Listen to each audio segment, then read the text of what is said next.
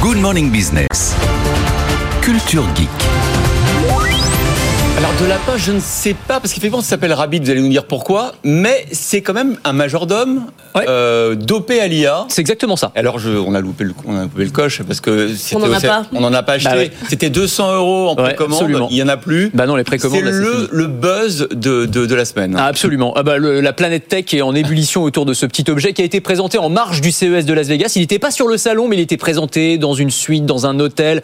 Certains Happy Few ont, pu le, ont pu le prendre en main. C'est un appareil assez étonnant. Euh, un petit boîtier rouge. Je vais essayer de le décrire. hein. Ça me fait penser un peu, moi, à une vieille console de jeu un peu rétro. Il a un côté jouet aussi, des formes très arrondies comme ça. Un petit écran à la surface, un micro, une caméra euh, et à l'intérieur une intelligence artificielle qui va lui permettre de comprendre tout ce qu'on lui dit à ce petit boîtier, puisque c'est ça le principe, c'est qu'il va vous servir de majordome connecté. Vous allez me dire, ça fait un peu penser au Google Home, Amazon Alexa, on a déjà ça, sauf qu'à l'heure de l'IA générative, on peut aller beaucoup plus loin dans les interactions qu'on a avec ce petit appareil. Par exemple, on va pouvoir euh, s'en servir pour euh, réserver ses vacances. Donc par exemple, je lui dis, euh, je veux partir en Corse pendant trois jours, premier jour à Ajaccio, deuxième jour à Calvi, il faudrait que j'ai une voiture sur place, le budget 750 euros maximum, et c'est lui qui va tout faire pour moi. C'est-à-dire qu'en gros, il va aller, bah, comme le ferait un être humain, dans les méandres des applications, euh, des réservations d'hôtels, des réservations de voitures, cocher les cases, des options, les sous-menus, etc.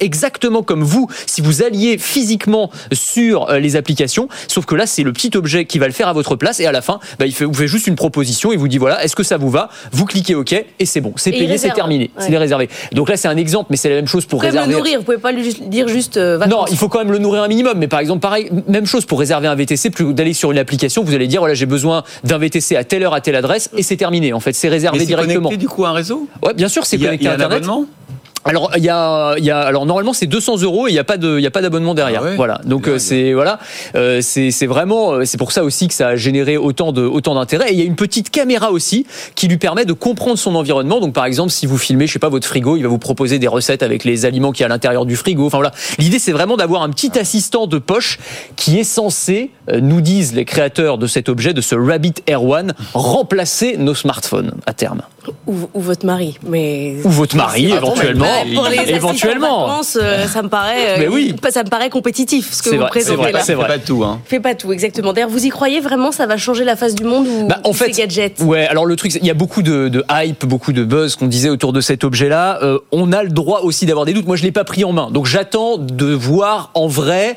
si euh, la technologie est- est- répond à la promesse qui est réalisée sur le papier dans la présentation qu'on a pu voir, qui est effectivement très spectaculaire. Est-ce que c'est aussi simple? Est-ce que c'est aussi ergonomique que ça? Ensuite, la question, c'est est-ce que effectivement ça peut remplacer le smartphone? C'est l'ambition de cet objet. Là, j'ai un petit peu plus de mal à y croire. Moi, pour moi, c'est un objet qui va venir se superposer au smartphone, qui va pas venir le remplacer. On va pas, on va pas regarder un film ou euh, répondre à ses mails. Euh, là, il y a un tout petit écran, mais ça remplit pas toutes les fonctionnalités que peut remplir un smartphone aujourd'hui. En revanche, on peut très bien imaginer un Apple, un Samsung, un Xiaomi s'intéresser très fort à cette technologie et soit la racheter et intégrer ça dans leur téléphone, ou alors euh, générer une technologie un peu un peu similaire. Parce que ça ne mais va pas être impossible. Ce qui est très intéressant avec l'IA, c'est qu'on se rend compte que ça change complètement l'interface homme-machine. Ouais. Et que donc ça va complètement changer aussi la forme des objets qu'on utilise. Alors c'est vrai, absolument. Moi c'est ce que je trouve intéressant avec cet objet. Peut-être qu'on l'aura tous oublié dans six mois, mais c'est une initiative de plus dans la réinvention du, du form factor idéal. Et c'est vrai, ce sera peut-être pas le smartphone en fait, le- le- le- l'objet qu'on aura dans notre poche demain. Ça me fait un petit peu penser à, je sais pas si vous vous souvenez, l'AI Pin dont je vous avais parlé il y a quelques semaines, Ah oui, euh, qui était ce petit badge connecté qui projette sur la paume de ma main des informations avec là encore de l'intelligence artificielle à l'intérieur. Il y a aussi plein d'initiatives dans les lunettes connectées, le retour des Google Glass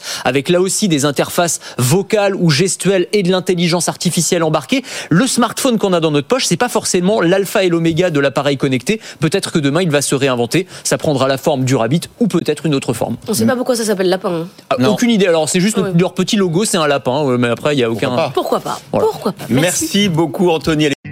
Et si vous aimez la tech et l'innovation, je vous propose de me retrouver dans Le meilleur reste à venir. C'est le podcast qui veut vous donner envie de vivre en 2050, à retrouver sur le site de BFM Business et sur toutes les plateformes.